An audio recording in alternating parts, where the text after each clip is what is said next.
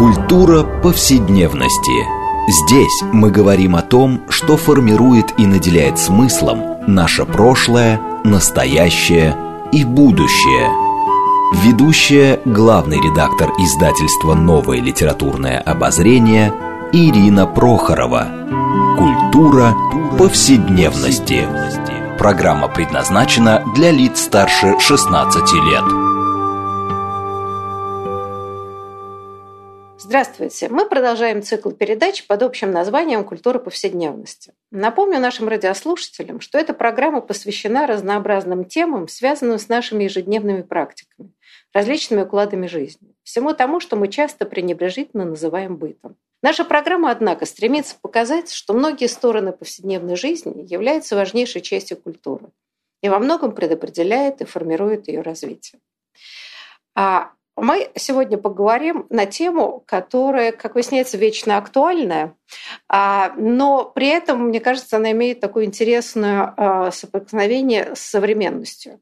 А, а именно мы поговорим о социальных медиа, социальных сетях до эпохи интернета. Потому что э, существует некоторое такое мнение да, распространенное, что только с эпохой интернета настоящие социальные сети возникли, а до этого общество было лишено возможности получения информации беспрепятственно и так далее. А вот насколько это верно, и как были устроены социальные сети и социальные медиа до изобретения интернета, а мы сегодня поговорим с нашими гостями.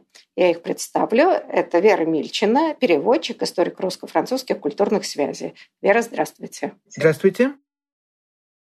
Второй наш гость Мария Неклюдова, переводчик, историк культуры. Здравствуйте, Мария. Здравствуйте. Я Ирина Прохорова, главный редактор издательства «Новое литературное обозрение», ведущая программа. А, ну, собственно говоря, мы сегодня будем так или иначе эм, ну, обсуждать или, во всяком случае, отсылать э, книги известного историка культуры, антрополога Роберта Дарнтона, который называется «Поэзия и полиция».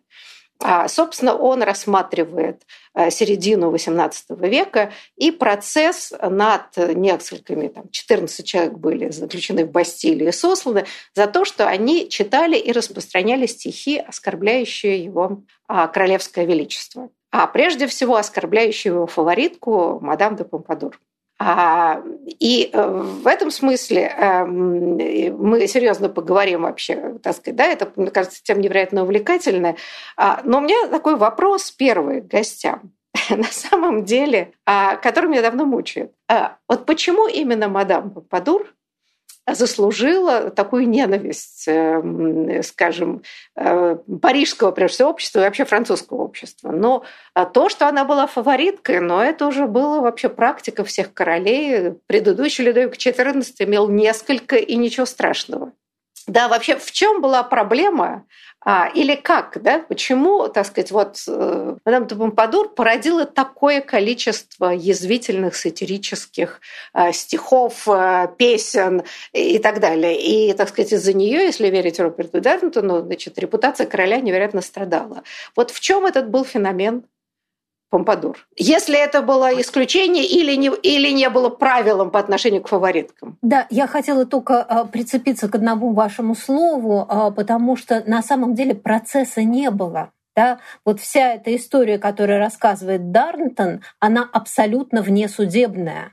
Там нет суда, это все внесудебные аресты, и это а, люди, которые были высланы без суда только после следствия потому что это государственное дело, которое не подразумевает э, судебного процесса. И были же эти летр де каше, по которым они для этого и были, королевские указы специальные, да, вот, без всякого суда. А, вот, поэтому э, мне кажется, что это еще как бы придает этой истории дополнительный некоторый такой оттенок. А что касается госпожи де Помпадур, э, то на этот вопрос довольно сложно ответить. Вообще всегда э, непонятно, почему тех или иных публичных деятелей ненавидят больше, чем других. Да? Вот, ну, даже мы там на своем э, опыте можем назвать, я да, думаю, нескольких человек, которых вроде бы ненавидят больше, чем следовало бы, да, или там э, э, как-то общественное внимание на них концентрируется больше, чем нужно.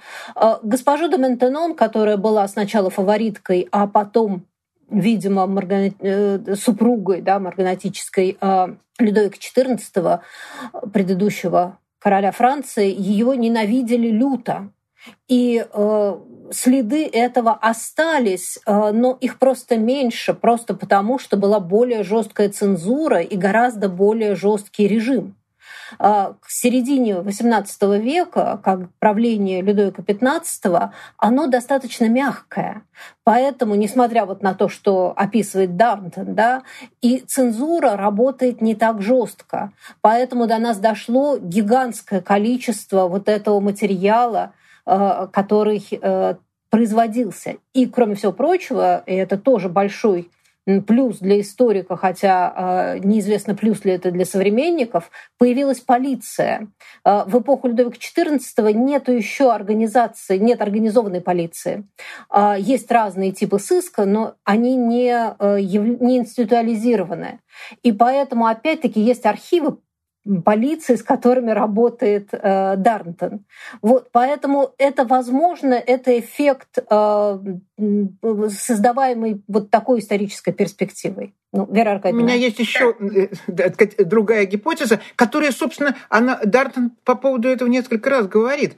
Она была низкого происхождения, она была выскочка. А, и, в общем, другие фаворитки, многочисленные, у Людовика XV их было, э, может, еще даже побольше, чем у XIV. Вот. Но они, насколько я знаю, не были... Вот она была... Вот он, Дартон пишет об этом. Пуассон, то есть рыба, а рыбные торговки это самое такое, самое было грубое, крикливое парижское население. Ну, она не была рыбной торговкой, конечно, но вообще вот это даже это ее фамилия Пуассон, рыба, которая там обыгрывается и в, в этих стихах. Ну, бывает такое, что народ как бы гордится тем, что делегировали какую-то, так сказать, представительницу народа наверх. Но это был противоположный. Вот я как раз хотела спросить, ну, могли бы наоборот, такая сказка Золушки. Но она же не, как сказать, народу, что называется, не, не, к народу не благоволила, и не то, что она оттуда сверху, так сказать, благодетельствовал народу. Она там наверху, в общем, благодетельствовала самой себе и своим родственникам, насколько я знаю. И это, конечно, вот то, что вот она такая выскочка,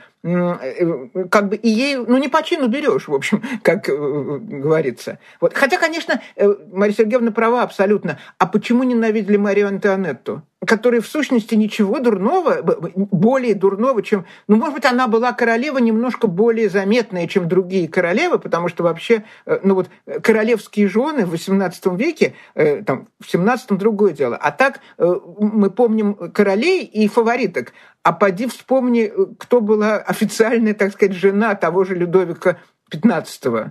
Она где-то там на заднем плане. Мы про Помпадур помним гораздо лучше. Ну, особенно потому, что это вошло в язык, и у Салтыкова что-то на Помпадуре и Помпадурше. Э, вот. По-русски, может быть, еще, но я не знаю, это, это все трудно доказать. Слово само, оно влечет за собой. Вот не, не всякое слово на русском языке, ну, дура тут слышится – для французов это, конечно, совершенно не актуально. Да, ну, и помпа, и дура, да.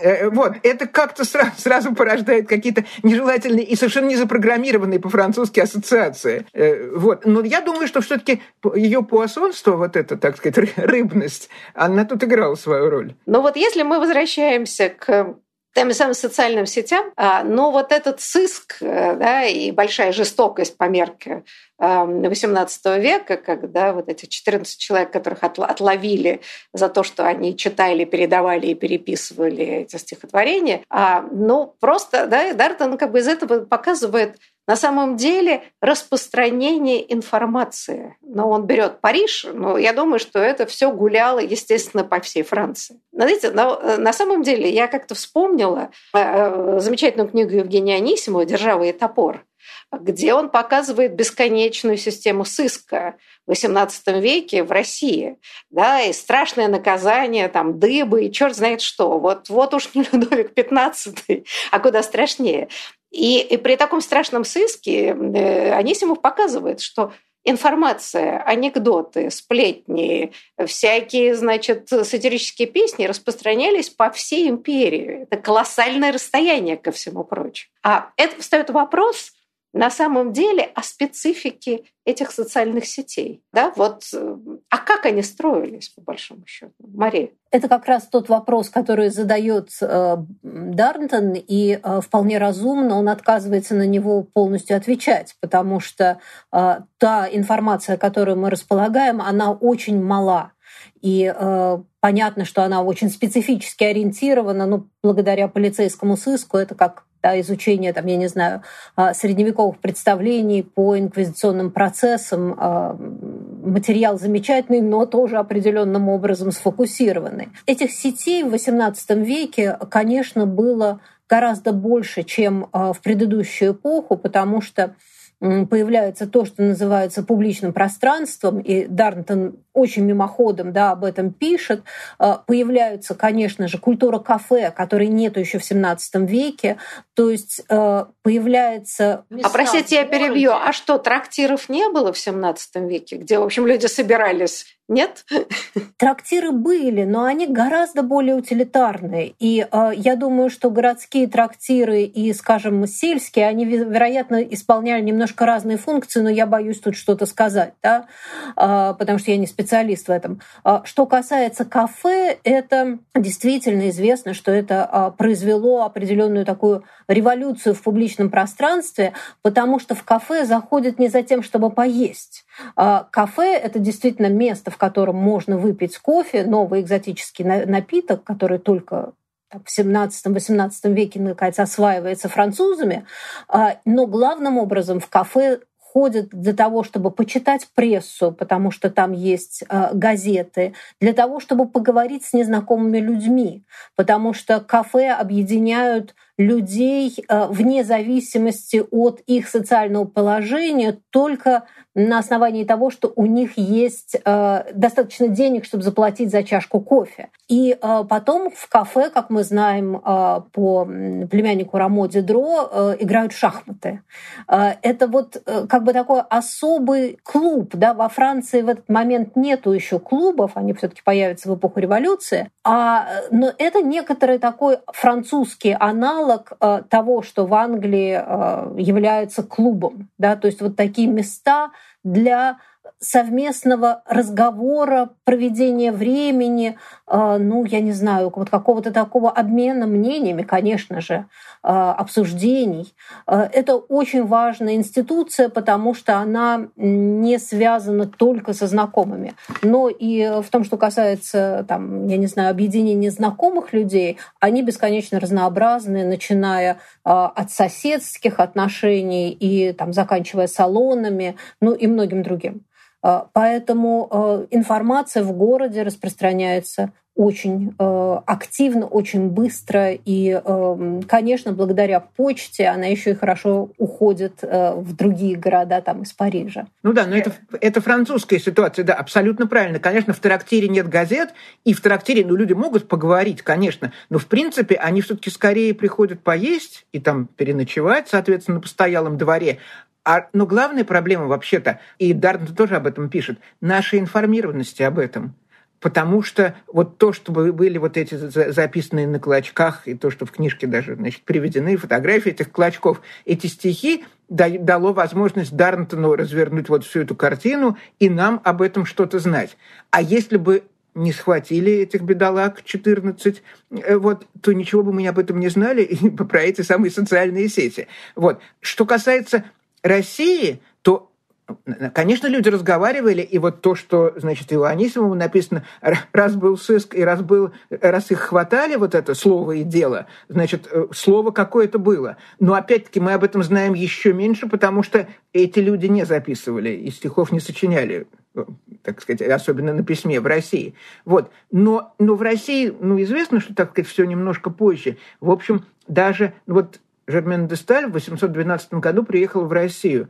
Она пишет, что очень хлебосольные люди, и значит, когда кто-то дает обед, то там над домом висит флаг, который показывает, что вообще всякий, даже кто не, не знакомый хозяину дома, может прийти и поесть. Но и какой-то, конечно, ведется разговор, но для нее, притом она очень как бы доброжелательно относилась, на фоне французских салонов и тех разговоров, которые велись во Франции, она пишет, что это общество, где не умеют обсуждать политические темы. И в этом смысле Лев Николаевич Толстой, который нам описал салон Анны Павловны Шерер, где прямо сразу начинают обсуждать всю политическую ситуацию и просто как современные политологи разворачивают картину, значит, как все обстоит в Европе, что Наполеон ну, э, так сказать, мы знаем об этом еще меньше, чем Лев Николаевич Толстой, но я думаю, что, может быть, он немножко, ну, он же писал не хронику все-таки, а роман, э, так сказать, анахронизировал это и показал этот салон гораздо более э, так сказать, вот, э, разговорным во французском духе,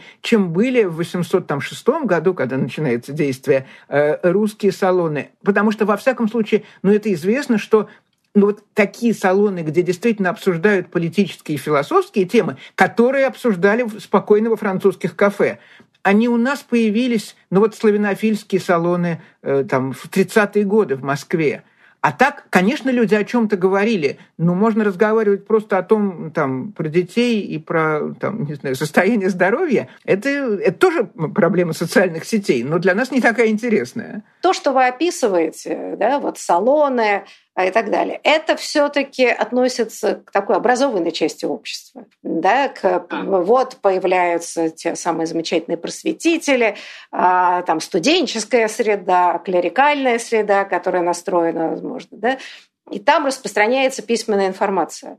Но то, о чем Дартон ведь пишет, он же пишет о городской среде, где практически никто, практически все почти были безграмотные, неграмотные, да, то есть, ну, много было неграмотных. Как? А для кого стишки-то? То есть что-то они сочиняли, запоминали, конечно, на, на память, но там, по-моему, у Дарнтона все-таки про совсем неграмотных не идет речи, правда же? А мне кажется, что как раз он писал о том, что очень многие были неграмотные, и, э, собственно, он э, беседует и показывает, как работает устная культура неписьменная, да, где, например, опора на память, когда люди запоминают очень много стихотворений и песен, о чем мы отдельно поговорим, передают друг другу, да, то есть это как бы функционирование этой самой дописьменной культуры, которая, кстати, очень эффективная. Но у него и те, кто запоминают, грамотные, там, там многие люди, которых он упоминает, это как раз вот и клирики, э, э, они одни сочиняют, некоторые сочиняют и запоминают. Там не обязательно, что те, кто запоминают, э, те, те неграмотные. Скорее это связано вот с, с песенками. Ну, песенки, может быть, конечно, запоминались со слуха. Там же тоже есть вот эта тема, э, э, что сочиняли, ну, клали на старую музыку новые слова. Кстати, меня очень удивило, что он ни слова не говорит о том, что вот это сочинение, то, что по-русски называлось «на голос», вот у Пушкина, на голос, знаемый людьми. Вот этот голос, знаемый людьми, это эх по-французски, то есть мелодия. Это ведь было не только вот в том ну, городском обществе, который Дартон описывает, это было в театре. Я не очень знаю, как это было в XVIII веке, но думаю, что примерно так же. А в XIX веке далеко не все театры имели право ставить спектакли на новую музыку. То есть, собственно, опера Комик, большой театр, финансируемый государством, вот для него композиторы имели, они имели право заказывать композиторам новую музыку.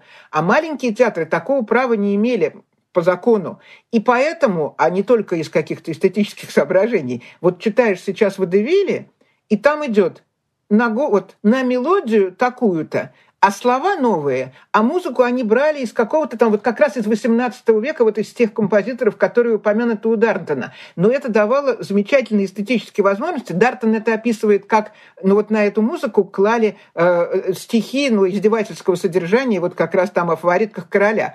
А в 19 веке иногда в спектаклях это было, вот я занималась и, и, и описывала такую пьесу, замечательную комедию под названием «Паяцы», там труппа вот таких странствующих актеров, и там есть девушка по... Это уже смешно, что она называется Атала, а Атала – это героиня очень романтической повести Шатабриана. А это такая высоченная девица, которая... Ее обязанность гла... как бы глотать булыжники, а, и живых голубей. Ну, естественно, что она их не глотает, а делает вид. Вот. И она поет какую-то горестную песню, значит, о себе, а поет она ее на музыку из знаменитого представления «Иосиф в Египте». То есть эта самая, значит, комедиантка, которая глотает булыжники, она как библейский Иосиф. И поскольку люди опознавали вот эту, значит, эту оперу, то это давало вот такие, значит, э, эффекты интересные. А, это просто ответвление от того, что пишет Дартон. Это в каком смысле тоже распространение информации. Вот так она, так она жила и, э, и жила вполне устно, потому что в театр-то ходили как раз, вот тут я вполне согласна, многие театр почему был так важен и почему его цензурировали особенно строго. Потому что, чтобы в театр пойти, не нужно грамоте знать. Там тебе все расскажут в уши. Но это как раз, да, и к тому же демократичный а, жанр, да, где вот как раз сходятся элиты и, э, так сказать, да, и другие социальные классы. Ну, я хочу заметить, то странным образом, когда я читала книгу, я все время вспоминала советский опыт. А, и Дарден так сидел бесконечно в архивах, значит, вот восстанавливал эту систему э, передачи информации, а все, что он описывал, вообще очень напоминало ситуацию, как, как передавалась информация, анекдоты, важные новости. А, и, и, кстати говоря, переделывание э, хитов, ну, тогда это называли шлягеров, на какие-то, да, и даже политические слова. Вообще, по-моему, это была практика распространенная в Советском Союзе. Да, в этом смысле мы идем в ногу. Я имею в виду, что э, любопытно, как, как в системе закрытой и жестко цензурированной воспроизводятся очень похожие способы создания вот этих самых социальных сетей. И оказывается, что они невероятно, да, вот, вот выскакивает это, и каким-то невероятным ретрансляторами это все передается. А вот эти допросы этих бедолаг 14 как-то, ну, так сказать, приводили на память допросы э, тех, кто сам издат распространял. Вот у кого взял, э, значит, архипелаг ГУЛАГ э, это, перепечатанный, а тот, у кого взял, в общем, тоже примерно похоже. Интересно, что их тут не интересовало, кому отдал.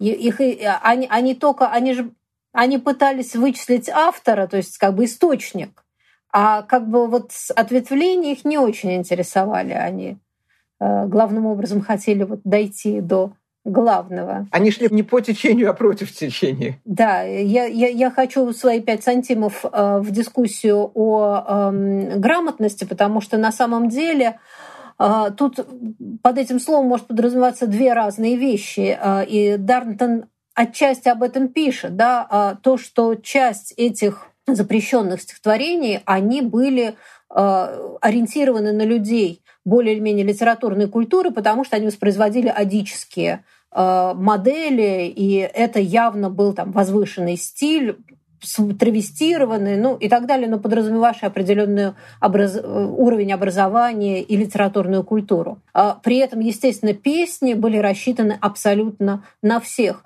А население Парижа, о котором идет речь, в XVIII веке в среднем, я не помню сейчас цифры, но а, в среднем грамотные, но это не значит, что они образованы. То есть, в принципе, читать, писать, поскольку очень много ремесленников, они в среднем умеют, да, потому что это требует уже, это навык, который необходим э, в практическом смысле.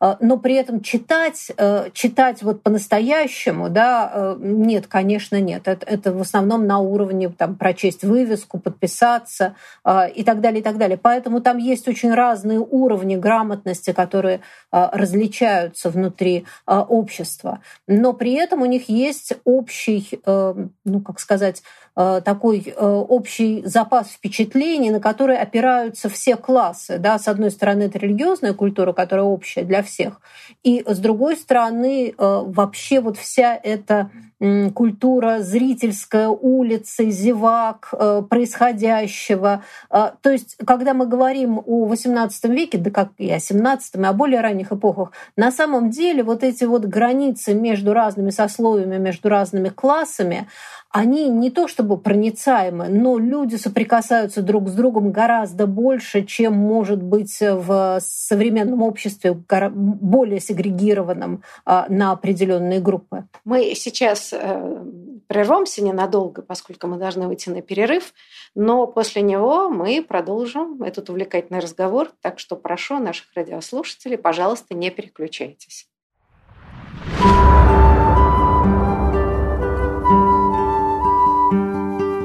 Здесь мы говорим о том, что формирует и наделяет смыслом наше прошлое, настоящее и будущее.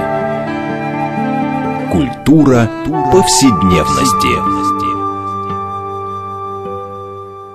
Мы продолжаем нашу программу в рамках проекта «Культура повседневности». Напомню нашим радиослушателям, что мы сегодня обсуждаем тему э, социальные медиа, социальные сети до эпохи интернета. Опираясь на книгу историка культуры Роберта Дарнтона, которая называется «Поэзия и полиция», она посвящена XVIII веку и как полиция пыталась бороться с, эм, скажем, как мы сейчас сказали, запрещенной литературы, оскорблявшей его королевское величество. Ну и вообще со всякими сплетнями дурными суждениями о высокопоставленных гражданах. И э, напомню, что мы беседуем сегодня нашими гостями. Это Вера Мильчина, переводчик, историк русско-французских культурных связей, и Мария Неклюдова, э, историк культуры переводчик.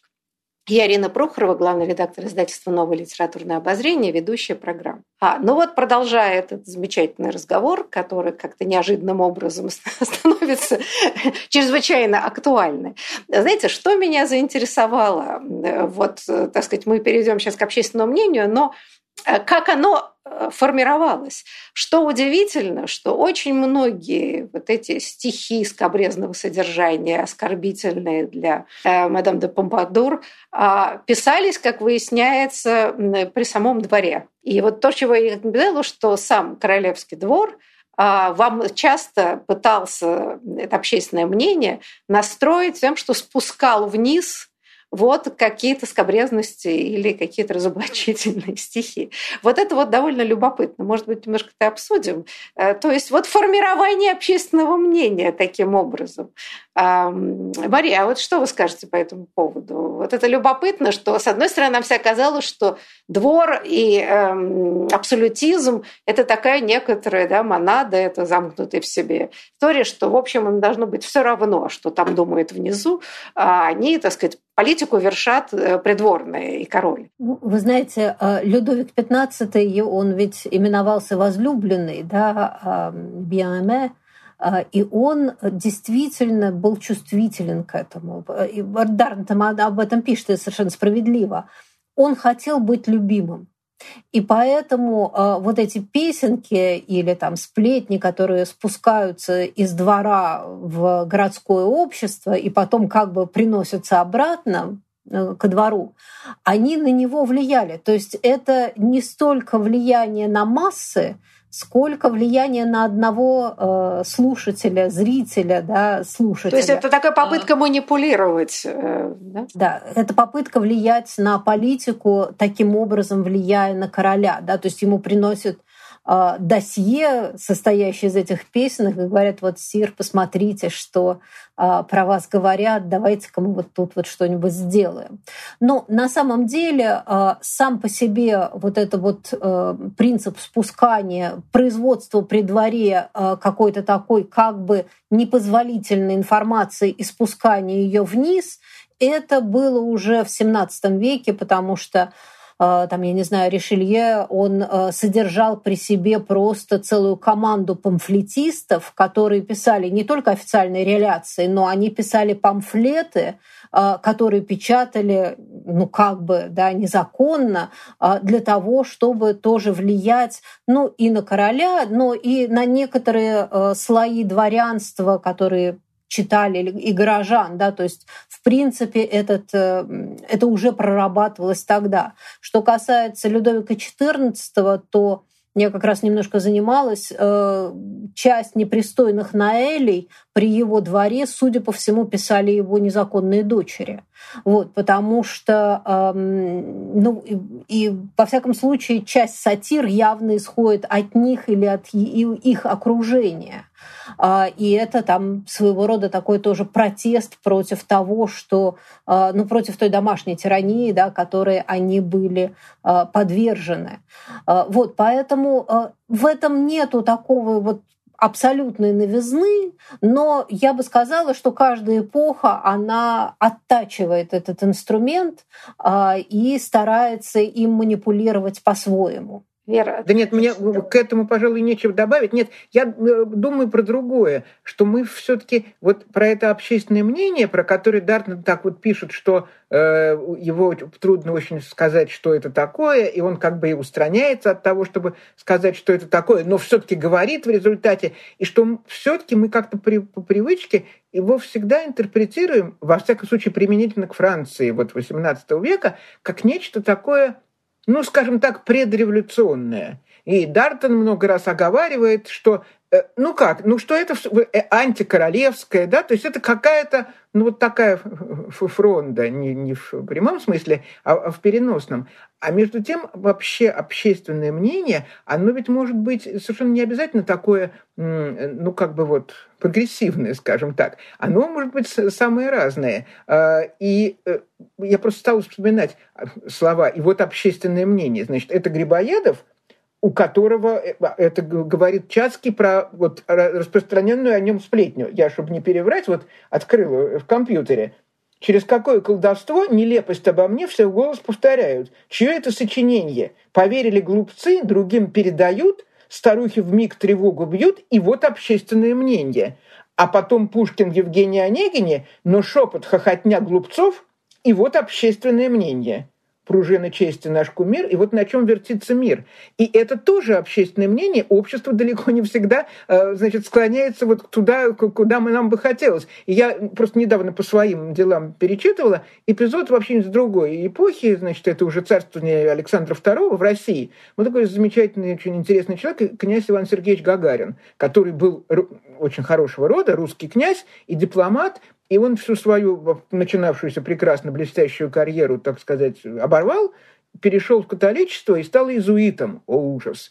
А это не поощрялось при, при российском дворе. Его лишили э, имущества того, которое у него, так сказать, должно было к нему перейти от родителей. Но родители, отец, во всяком случае, был жив в 1957 году, когда уже умер Николай I, и можно было бы Ивану Сергеевичу приехать в Россию, повидаться с этим уже 80-летним отцом, с которым он не виделся 15 лет. И у отца спросили, хочет ли он, чтобы вот Иван Сергеевич приехал. И он сказал, что да. Но московское общество православное и не поощряющее тоже, значит, переход к иезуитам, так воспротивилось. И вот они все так сказать, посетители салона Анны Павловны Шерера уже другой эпохи, так прибежали к этому князю Сергею Ивановичу и стали ему говорить, как это ужасно, э, что вот к нему приедет этот, значит, вероотступник, что он переменил свое мнение и сказал, нет, пусть не приезжает. И, и умер. И они так и не увиделись. Вот это тоже общественное мнение, и это как бы надо иметь в виду, что, так сказать, совершенно не факт, что общество всегда хочет хорошего. Э, по-разному бывает. Как раз Даррент и пишет о том, что вот это как бы такая привязка, что постепенно вот эти сплетни, песни, э, высмеивающие короля, его фавориток, отдельных судей, там, да, парламент и так далее, что очень легко интерпретировать, что вот так вот постепенно эм, революционная, так сказать, ситуация возникла, это такой марксизм, ленинизм. Но он хорошо показывает, что это действительно совершенно не так, и это невозможно связывать одно с другим, что настроения в этой толпы были совершенно разные, сегодня так, завтра так. И как он показывает, что в момент революции все пошло совсем не так, как себе мыслили те самые просветители. Но это расшатывало. Тем не менее, оно, конечно, не вело непосредственно к революции, но идею э, ну, какой-то непогрешимости и неприкосновенности королевской власти, это, конечно, очень сильно уже расшатывало. Ну, то есть вот если можно такие, э, значит, про королевскую любовницу вот такое писать, так сказать, про следы ее венерической болезни, эм, то, в общем, как сказать, святынь, к святыням довольно плохое отношение. Ну, хотя, конечно, она не король, она, она только... Про любовницу можно, возражу, да, про любовницу все таки можно, про королеву, вот почему Мария Антонетта очень важна. Ну да, да, это уже, конечно, да. я бы немножко перескочила, да. Но про королеву писали, в общем, еще худшее, ну или, во всяком случае, так. И, и это уже было точно, так сказать, расшатыванием трона некоторым образом. Э, безусловно, но если взять другой э, пример, э, церковь, да, э, сколько писали, э, начиная с со средних веков, какое количество сатирической литературы э, порождаемый самой церковью, внутри самой церкви, как мы знаем, да, там, школярской традиции и так далее, ее гигантское количество, но тем не менее, да, все-таки а, ну, конечно, была реформация, а, но много веков это копилось. И нельзя сказать, что вот именно сатира пошатнула этот порядок и привела к расколу. Хотя, конечно, она играла свою роль, безусловно. Слушайте, а здесь вот как-то интересно, эм, Дантон немножко затрагивает эту тему, а, чувствительность короля Людовика XV. Но, во-первых, он пишет о том, что в свое время Фронда а, конечно, очень сильно повлияла на институт монархии и сильно испугала. Да? Это во многом, так сказать, тоже породило целый ряд эм, и последствий, и поступков короля, и иногда, иногда, может быть, ошибочных, потому что боялись все время так сказать, события столетней давности. Но здесь же еще и была страшная травма в связи в свое время казнью английского короля – да, веком назад. И вот этот страх монархии э, и как себя удержать, не, не было ли это все вместе как-то, да, сложившееся на то, что реагировали ну, с другой стороны, а вот непонятно, да, ну, вот ходили в советское время невероятно бесконечное количество анекдотов. Можем ли мы считать, что они подтачивали советскую власть? А может быть, подтачивало что-нибудь другое, а это был просто выхлоп а, поскольку не было свободной прессы, да, где можно высказаться, где можно это, то есть, ну и что? Неужели это действительно так расшатывает?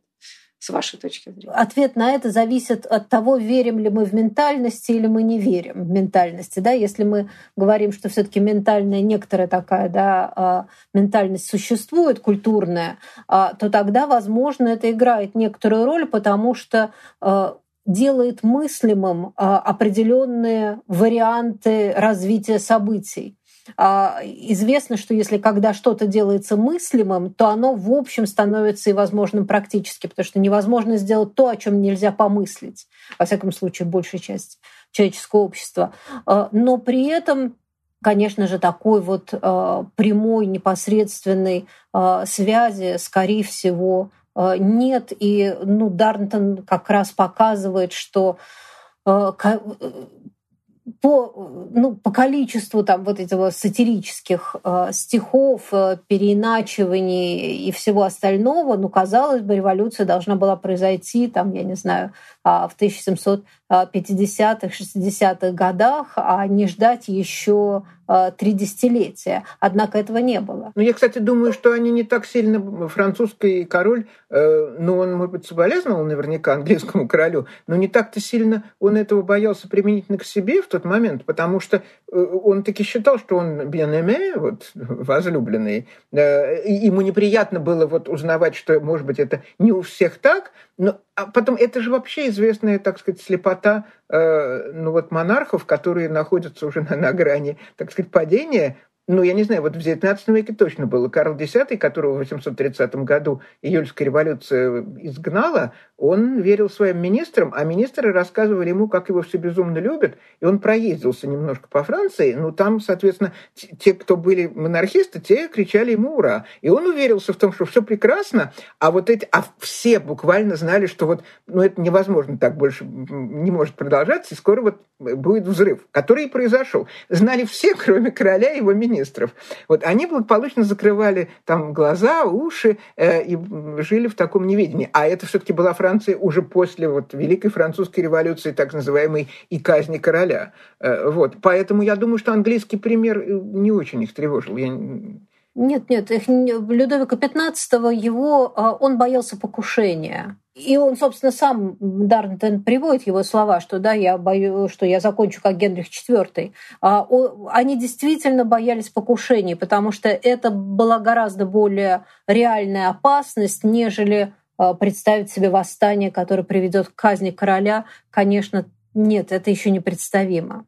Ну, как это не было представимо и в начале революции. На самом деле это вот сила вещей, да, и ход событий, они постепенно к этому, к этому привели. Есть такой текст пророчества Казота. Казот был писатель, который замечательный поезд «Влюбленный дьявол» сочинил. Вот. Ну и там это пророчество Казота состоит в том, что собрались аристократы, до революции еще, и им начинают предсказывать, вот ты умрешь на плахе, и ты умрешь на плахе, и они говорят, ха-ха-ха, глупости какие, как это может быть? Но это все сочинено, конечно, после революции, вот, хотя описано так, как будто это вот действительно были пророчества. Это невозможно было, ну, действительно, это, в общем, трудно было такое вообразить. Есть ментальность или нет, но ментально это было трудно вообразить, безусловно. Знаете, но э, я просто вспомнила Э, книгу Кирилла Соловьева, которую мы в свое время обсуждали, да, «Самодержавие бюрократия». А, ну вот как бы там ситуация, это, в общем, была очень похожая, то, что вы описываете. Это история Николая II, где э, монарх, отрезанный от информации, где он общается с очень ограниченным количеством людей, э, министрами, которые каждый тянет одеяло на себя, э, у него тоже складывается совершенно иллюзорное представление о себе, о своей популярности и отношения э, людей, да, вот этого самого общественного мнения разных социальных групп. Так что, наверное, это вообще болезнь эм, авторитаризма, скажем так, где вот да, в какой-то момент, несмотря ни на какие сыски, репрессии и все прочее, да, так сказать, монарх или там, правитель, э, он не чувствует, он не понимает, что делать и совершает какое-то колоссальное количество ошибок. Ну, вот, кстати говоря, ведь Дарнтон там описывает, что Людовик XV, которому без конца приносили эти самые пасквили, и, и там я сейчас забыла, кто из... А, это, по-моему, граф де Марипа, который хотел свергнуть а, фаворитку, да, постоянно приносил ему и, похоже, сам сочинял какие-то пасквили и показывал, как это ужасно. Это привело к тому, что Людовик XV там перестал появляться на людях, а, испугавшись, что он непопулярен. То есть он начал совершать действия, ну, как бы, которые вредили ему все больше и больше. Может, он куда был более любим, чем он это судил по тем пасквилям, которые ему приносили. Запугали бедного короля. Ну, в общем, видимо, да, судя по всему, потому что там Дарн же описывает, да, что он там ежегодно выходил и наложением рук там излечивал я не помню уж от чего. Да? От золотухи. От золотухи нет, он как раз перестал. Вот именно. Так что он, это был ритуал, он от него отказался, потому что вот э, ему показывали, как он нелюбим, и он расстроился и перестал это делать. Да? То есть, что было чрезвычайно ошибочно с точки зрения а, поведения короля. Дарнтон об этом не пишет, но вообще Людовик XV, он как раз прихорошо понимал ну, как бы сказать, э, цену разных источников информации, и он завел ведь при себе э, помимо полиции, помимо, значит, всего этого, отдельную шпионскую сеть на которой довольно сильно погорел, потому что вот знаменитый шевалье Деон, он как раз был одним из членов этой шпионской сети, и будучи человеком Э, ну, как сказать, э, хорошо понимающим э, все свою прибыль, он в какой-то момент стал шантажировать короля, потому что король скрывал эту шпионскую сеть от своих министров и страшно боялся, что ее об этом узнают министры. И Шевалье де Он его, значит, шантажировал этим вполне успешно. Вот. Но отдельная фантастическая абсолютно а, история. И вот, но, но действительно, вот тот Людовик, он понимал, что надо бы еще дополнительно какой-то иметь а, источник информации. Тяжелое ремесло королевское. Это ж вот да, опасная профессия, это известно. А я хотела еще сказать другое. Тут вот опять проблема того, что было и как мы об этом можем знать. Вот сейчас социальные сети, слава богу, мы можем читать их сами о том, как распространялась информация вот о слухах, там, 18 века, как показывает Дартон, и там начало 19 к сожалению, э, нам тут помогает вот сыск, полицейские архивы, потому что, э, а у нас архивы третьего отделения, ну это только с 25 года, но они работали такой протосоциологической службой. Они не, ну, то есть они так не формулировали, разумеется, но они собирали, э, как сказать, вот слухи, сплетни, что говорят, э, э, и это все хранится, значит, как бы зафиксировано вплоть до самых каких-то безумных абсолютно и не, так сказать, ни, ни на чем не основанных вот, известий, вот это все хранится вот в этих, значит, ну, полицейских, в сущности, архивах. И, казалось бы, ну, ничего хорошего нету в том, что за людьми следят, А мы, значит, исследователи, э, должны этому радоваться, потому что благодаря этому мы получаем материал. Ведь Дартон всю книжку написал благодаря кому? Вот благодаря этим самым полицейским, которые выслеживали этих несчастных 14 человек, которые всего-то навсего там стишок-то коротенький, господи, вот клочок бумаги, на котором четыре строчки написаны куриным почерком. Вот. А вот, значит, это все идет следствие, а дальше Дартон пишет книгу, а мы ее читаем и обсуждаем. Э, и должны, значит, говорить спасибо полиции. Это такая парадоксальная ситуация. Ну, на эту тему есть отдельное большое эссе, тоже изданное новым литературным обозрением Карла Гинзбурга про судью и историка.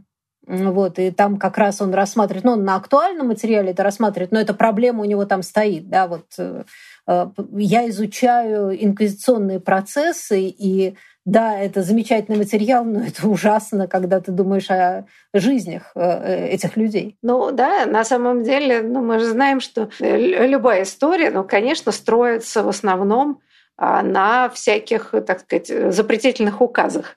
А, и чем больше этих запретительных указов, тем легче сделать вывод о том, что, видимо, они не соблюдались, а общество вело себя вот таким образом. Но, а, собственно, Дарнтон и ставит проблему, проблему вот этой самой устной истории, Э, да, которую очень трудно воспроизвести, ее, так сказать, да, написать, потому что, ну, даже мы понимаем все эти полицейские отчеты, это очень а, выборочно, это очень тенденциозно всегда. И в этом смысле вот эта жизнь огромного количества людей остается все равно загадкой. У него там написано про писателя Мерсье, средний писатель. Но я не знаю, как это в переводе так, надо бы посмотреть, как в оригинале. Я немножко обиделась за Мерсье, но он, конечно, был не Шекспир, вот, но это был очень хороший писатель, и он написал два тома по, я не знаю, тысяче страниц э, под названием «Картина», это одна картина Парижа, и, конечно, это субъективно в том смысле, что это вообще писательское зрение. Но это, вот эти тысячи страниц – это маленькие зарисовки, примерно там по три страницы, на самые разные темы. И за неимением другого материала. Это замечательный вот такой тоже протосоциологический материал, из которого, на самом деле, 80% того, что мы знаем, вот, потому что официальный документ, или даже вот то, что хранится в архиве, написанный вот полицейский, это же тоже субъективно, это тоже кем-то написано, это написано каким-то стилем в меру понимания этого человека, а Мерсье был человек умный, э, с так широким кругозором и с очень цепким глазом. И вот этот Париж у него потом есть и пререволюционный Париж, но эта картина Парижа это как раз накануне революции. Там масса интересного именно про бытовую жизнь Парижа, и ни из каких полицейских отчетов мы не узнаем столько, сколько мы узнаем из Мерсье. Пусть даже он и средний писатель. Но я думаю, что он чуть-чуть выше среднего. Но, как э, говорят многие историки, что, конечно, великие писатели – вещь прекрасная, но исторический материал часто дают писатели, может быть, более низкого ранга, зато они да, живописуют то, как есть. Да? И в этом а, смысле и... такие да, физиологические зарисовки для историков оказываются совершенно необходимыми и чрезвычайно ценными. Ну что же, вот, к сожалению, да, вот на это ну, как бы сказала, вполне оптимистической ноте, да, нам придется закончить наш разговор. Э, большое спасибо, по-моему, было страшно интересно. Мало что мы обсудили, но, тем не менее, я думаю, что все остальное наши слушатели могут прочитать, собственно, в книжке Роберта Даррентона «Поэзия и полиция». Наше же дело было, так сказать, привлечь внимание, а дальше пусть читают. Да. да. К актуальности очень многих э, давних проблем, я бы сказала так. Большое спасибо. До свидания. Спасибо, что позвали. Спасибо. До свидания.